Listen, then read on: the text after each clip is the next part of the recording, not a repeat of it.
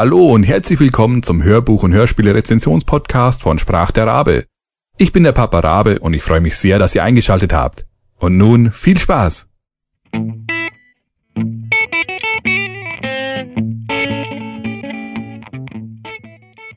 Nummer 18 Der Todeszauberer von Vincent Cleach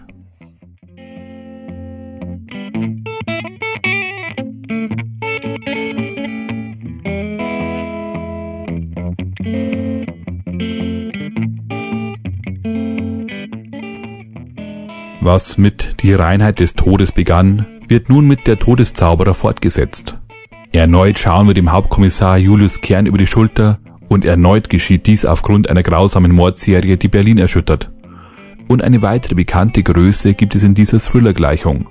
Tassilo Michaelis, der gerissene Killer, dem niemand etwas beweisen konnte und der einen Narren an dem Hauptkommissar gefressen zu haben scheint, ist auch mit von der Partie.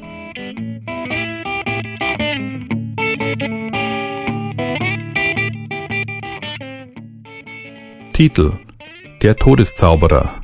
Julius Kern Teil 2 Autor Vincent Cleach Sprecher Uwe Teschner. Genre Thriller. Laufzeit 8 Stunden 18 Minuten ungekürzt. Verlag Audible. Erschienen 2011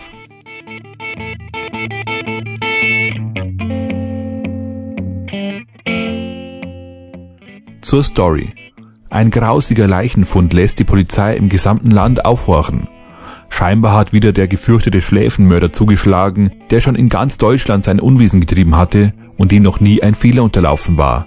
Jedenfalls gibt es bis jetzt keine Spur des Mannes, der Frauen mit einem gezielten Hammerschlag gegen die Schläfe zuerst gewaltsam betäubt und dann auf unterschiedlichste Art ermordet. Und nun ist dieser Killer in Berlin und treibt auch hier sein Unwesen. Um die laufenden Ermittlungen zu unterstützen, wurde die hübsche Fallanalytikerin Eva Fuchs vom LKA Bayern in die Landeshauptstadt geschickt.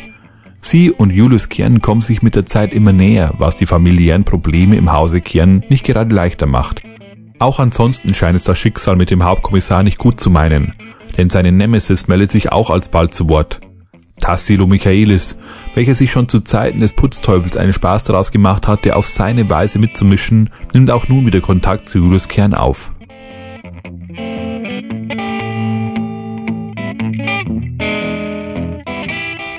Sprecher Uwe Teschner hatte bereits den ersten Vincent Cleach-Roman eingesprochen und schon damals hat mir sein Vortrag sehr gut gefallen. Auch bei der Todeszauberer schaffte es wieder, die unterschiedlichen Charaktere und Stimmungen sehr gut einzufangen. Einzig bei Eva Fuchs, der schönen Bayerin, haut es mit dem Dialekt nicht wirklich hin. In meinen niederbayerischen Ohren klingt es eher so, als wäre die Gute aus dem Nachbarland Österreich. Das ist aber ein Punkt, der mich nur gering gestört hat. Mag vielleicht daran liegen, dass der Charakter an sich sehr schön gezeichnet ist und seine Sprechweise sie noch sympathischer macht. Dialektfanatiker können hier gegebenenfalls Probleme haben. Wer sich aber darauf einlässt, dem dürfte dieser Umstand keine großen Probleme bereiten. Uwe Teschner hat seine ersten offiziellen Schritte als Sprecher bei der Blindenhörbücherei in Leipzig gemacht. Dort werden schon seit den 50er Jahren alle möglichen Texte eingelesen und so kam es, dass er von Liebesromanen übers Blätter bis zu Beipackzetteln alles Mögliche eingelesen hat. Wer noch ein bisschen mehr erfahren möchte, Audible hat ein kurzes Interview mit ihm aufgenommen und online gestellt. Ich verlinke euch das Video in den Show Notes.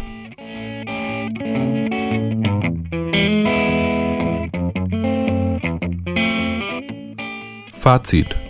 Der Todeszauberer ist ein Thriller, der für mich vor allem durch den Vortrag von Uwe Teschner interessant wurde. Die Geschichte an sich ist solide und auch dieses Mal versucht Vincent Cleach wieder, die Hintergründe für das Verhalten des Serienkillers zu erklären. Nur ist es dieses Mal nicht ganz so rund wie beim ersten Mal. Mir persönlich wurde zu wenig darauf eingegangen, wieso er seine Morde so begeht, wie er sie begeht. Gut, zwischen den Zeilen kann man es sich als Zuhörer schon denken, aber da ansonsten sehr stark auf die innere Gefühls- und Gedankenwelt des Täters eingegangen wurde, hätte ich mir auch hier gerne mehr gewünscht. An anderer Stelle führt der Autor aber sehr interessante Nebencharaktere ein, wie zum Beispiel die Madame oder Eva Fuchs, was den zweiten Roman wieder positiv vom Erstlingswerk abhebt. Julius Kern kämpft auch in diesem Roman wieder an mehreren Fronten und dadurch wird auch die Geschichte auf verschiedenen Ebenen erzählt. Da ist zum einen natürlich seine Suche nach dem Schläfenmörder. Des Weiteren zwängt sich Tassilo wieder in sein Leben. Und zu guter Letzt ist der Hauptkommissar auch in privater Hinsicht ordentlich gefordert. Indem diese einzelnen Erzählebenen sich immer wieder überschneiden und interagieren, werden die Charaktere und die Welt lebendig und interessant. Thriller-Fans, denen der erste Teil gefallen hat, sollten auch hier wieder ein Ohr riskieren. Wer aber die Reinheit des Todes noch nicht kennt, dem würde ich empfehlen, mit dem Erstlingswerk zu beginnen, da Teile der Geschichte darauf aufbauen. Und auch der Todeszauberer hat am Ende deutliche Zeichen hinterlassen, dass es genau so weitergeht. Eine Reihe, der ich gern wieder mein Ohr leihe.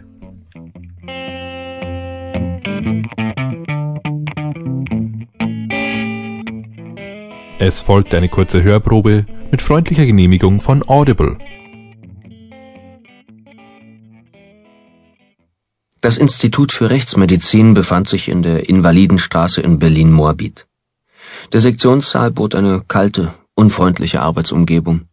Allein die gelben Wandfliesen und die blauen Kittel des Rechtsmediziners und seines Assistenten brachten ein wenig Farbe in den tristen Raum, der durch Milchglasscheiben vor Blicken von außen geschützt war.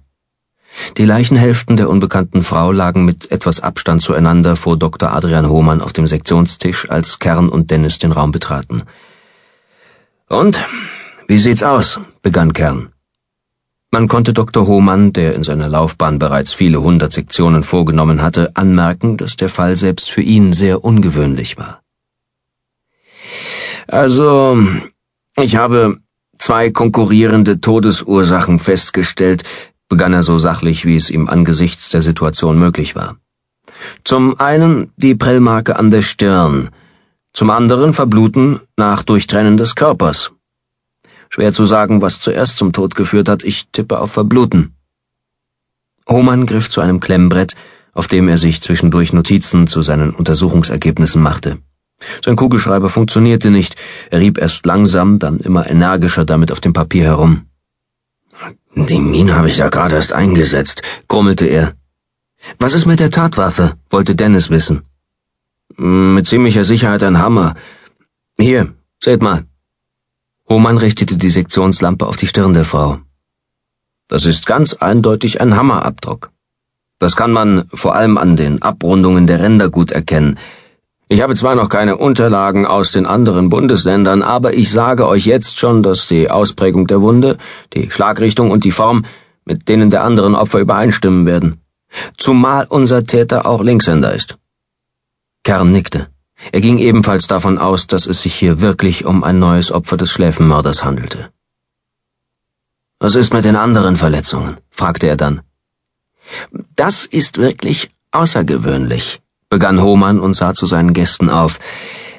Er hat die Frau nämlich an der unsinnigsten Stelle durchtrennt, die man sich überhaupt nur aussuchen kann. Hohmann schraubte seinen Kugelschreiber auf und entnahm die leere Mine. Dann lief er zu einer Schublade, öffnete sie und suchte darin nach einer neuen. Wie meinst du das? wollte Kern wissen. Hätte er ein paar Zentimeter weiter oben gesägt, hätte er nur die Wirbelsäule durchtrennen müssen. Das hätte so etwa fünf Minuten gedauert. Aber stattdessen hat er sich das Becken ausgesucht. Und wie lange dauert das? Also wenn er mit Engagement dabei ist und es ihm wirklich wichtig ist, dann vielleicht 15 Minuten.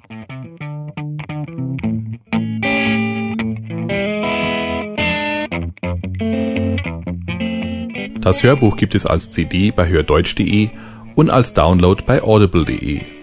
Die Musik stammt von yamendo.com, Band All About Guitar und steht unter Creative Commons License.